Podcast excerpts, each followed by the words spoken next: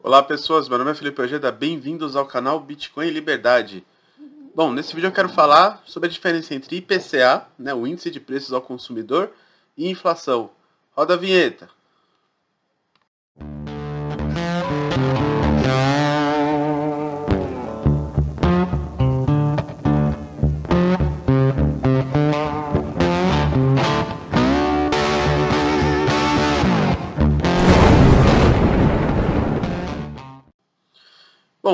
Antes de mais nada, né, eu já peço para você deixar seu like, compartilhar esse vídeo e, bom, ao final comente, tá? O que você achou do vídeo, o que você achou do, meu cenário aqui. Eu mudei um pouquinho aqui o cenário, vim para a sala um pouco fazer uns vídeos.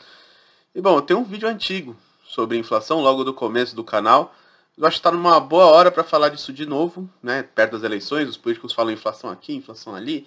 Muita gente acaba confundindo os conceitos, porque a mídia tergiversa esses conceitos, né? O que é tergiversar? É, é alterar o conceito para alterar a ideia, né? Para passar uma ideia dentro de uma narrativa própria.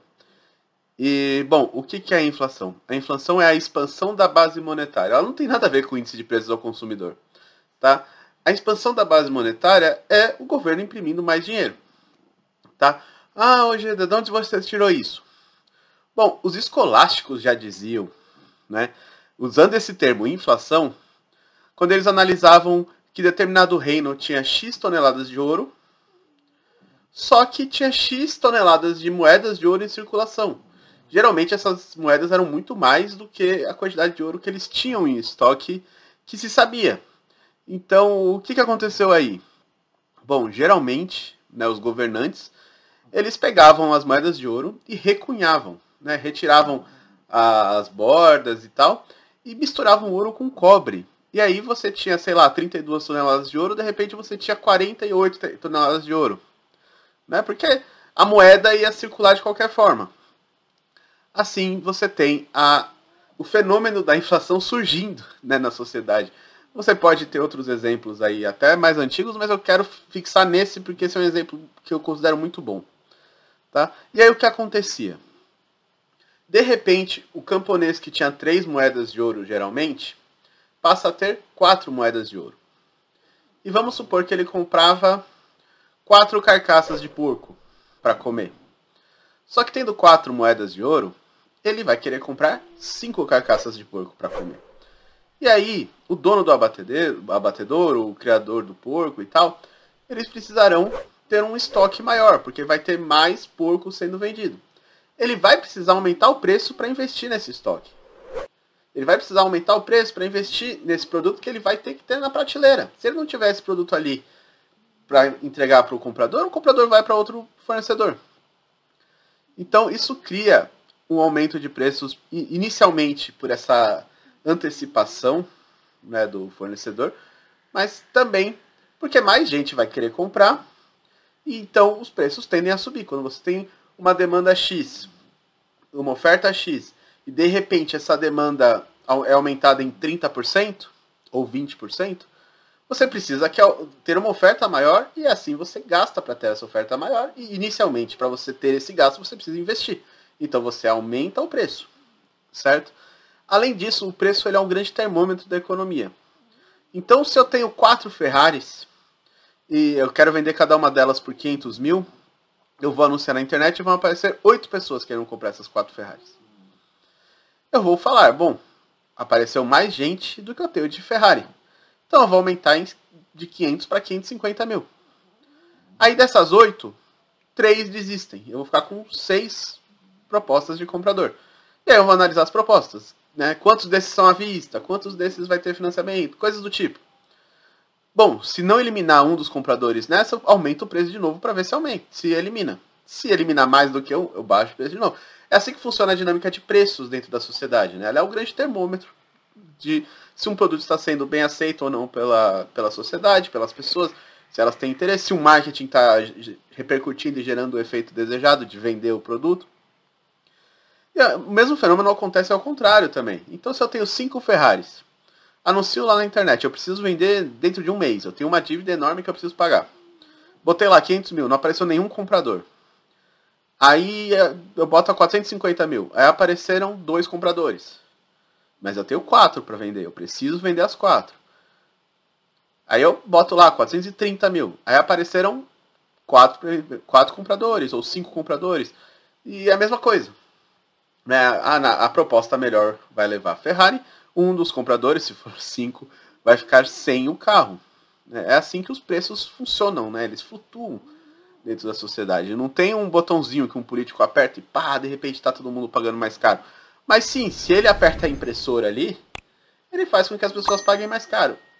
E isso dentro da análise keynesiana, né, que a análise keynesiana ela se pauta na macroeconomia e na econometria, ele passou a chamar a consequência da inflação, ou seja, a consequência dessa expansão da base monetária, desse aumento da moeda em circulação, que seria o aumento dos preços, que é uma das consequências, mas é a consequência que mais ocorre, né, é a mais esperada, de inflação.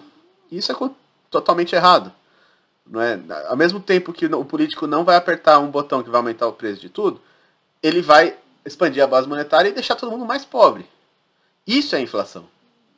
Quando eles chamam a inflação de aumento de preços, na verdade o nome disso é carestia, né, que é o que é causado pela inflação. Na verdade, ele transfere, transfere a responsabilidade do político maldito que apertou o botão de, da impressora e fez todo mundo ficar mais pobre de repente, pro vendedor.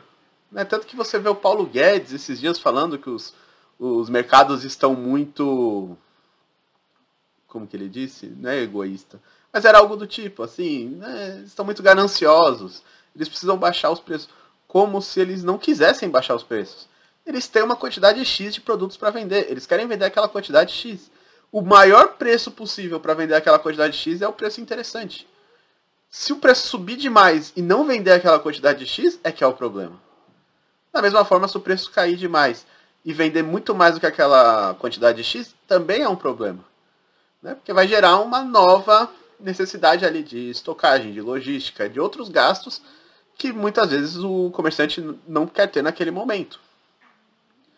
Então, e bom, eu não estou tirando isso da minha cachola, não estou inventando nada. Mises tem muitos artigos bons sobre isso, alguns estão ali no Mises Institute, não sei se estão no Instituto Hofbauer. Se estiverem, eu prefiro ler no Instituto Hofbauer. Né? Tem muitos artigos que estão nos dois. Mas eu peguei o link dos artigos do Mises. Depois eu vou procurar. Se não tiver no Hofbauer, eu vou deixar do Mises mesmo, tá aqui na descrição desse vídeo. E tem um livro do Mises muito bom sobre dinheiro e inflação. É um livreto resumido. Na Amazon tá por 16 reais. Tá? E é um livro muito bom em que ele fala sobre isso. É claro, você pode pegar livros mais complexos, no próprio Ação Humana, ele trata disso, no Teoria do Juros e Juros e Crédito, do Jesus Huerta de Soto, também se fala disso. Mas é um fenômeno que eu observo muito até dentro do movimento libertário. Então esses dias eu vi, eu vi tipo, Fernando Urich comentando algo, falando, ah, a inflação tá não sei quanto. Não é a inflação que tá não sei quanto. A inflação real é a expansão da base monetária mesmo a carestia que isso causa, não é aquele índice lá de 5% que o Bonner está falando na TV. Aquilo ali, eu vou, agora eu vou falar como é que se calcula o IPCA, tá? O índice de preços do consumidor ele é calculado a partir de uma cesta de produtos. Então, o político, né, se não o presidente, o ministro da Economia, o secretário do ministro da Economia, o estagiário do secretário da ministra da Economia, alguém ali naquela pasta, ele escolhe uma, um grupo de produtos que serão analisados. Geralmente cimento, produtos da cesta básica, arroz, feijão, óleo, leite, esses produtos mais básicos. E com isso ele forma o índice através da flutuação do preço desses produtos num, num determinado período. Acontece que os políticos também descobriram uma forma de maquiar isso. Bom, Keynes é uma arte que os políticos amaram né, e dominam. Então, por exemplo, descontos no IPI dos produtos da linha branca, o que a Dilma fez é, a Dilma fez com carros também, e carros 1.0, se não me engano, e o Bolsonaro também está fazendo. São formas de camuflar o índice de inflação. Então aquele 5% ali não quer dizer nada mesmo. Tá? Muitas vezes a inflação real, ou seja, a carestia real, né, que aquela inflação, a expansão da base monetária causou na sua economia é muito maior do que isso. Se você pegar para calcular os produtos que você comprou no mercado em 2021 em 2020, você vai ver um, um valor absurdo, muitas vezes uma variação de 30%. E eu vejo muita gente aí dentro da bolha libertária, da bolha até dos economistas assim um pouco mainstream, confundindo esses termos, porque, bom, essa era a intenção de Keynes quando criou isso, era criar essa confusão, né, para dar aquela passada de pano bonita nos políticos. Afinal, Keynes é um mestre do, dos políticos, né? Então, não façam isso, não, por favor, não confundam IPCA com inflação. Quando alguém falar que IPCA mede a inflação, corrijam, tá errado, tá? Quando algum amigo de vocês comentar do IPCA, tá errado. O IPCA é uma coisa, a inflação é outra. A inflação é a expansão da base monetária. A inflação é o governo imprimindo mais dinheiro. Bom, pessoal, para esse vídeo é isso. Se você quiser ajudar este canal, você pode comprar uma camiseta na loja da Liberdade, está aqui o cupom de 15% de desconto. Você pode comprar livros na editora Conkin, né? tem o meu link aqui na descrição. E até amanhã, meia-noite, usando esse cupom que está aqui, você tem 10% de desconto. Você pode doar aqui para o canal em Bitcoin Light Network Bitcoin. Você pode ser membro deste canal a partir de R$1,99 e ajudar o canal a se manter no ar. Ou deixar seu like, comentar e compartilhar e ajudar muito com o algoritmo do canal. Então é isso, pessoal. Valeu!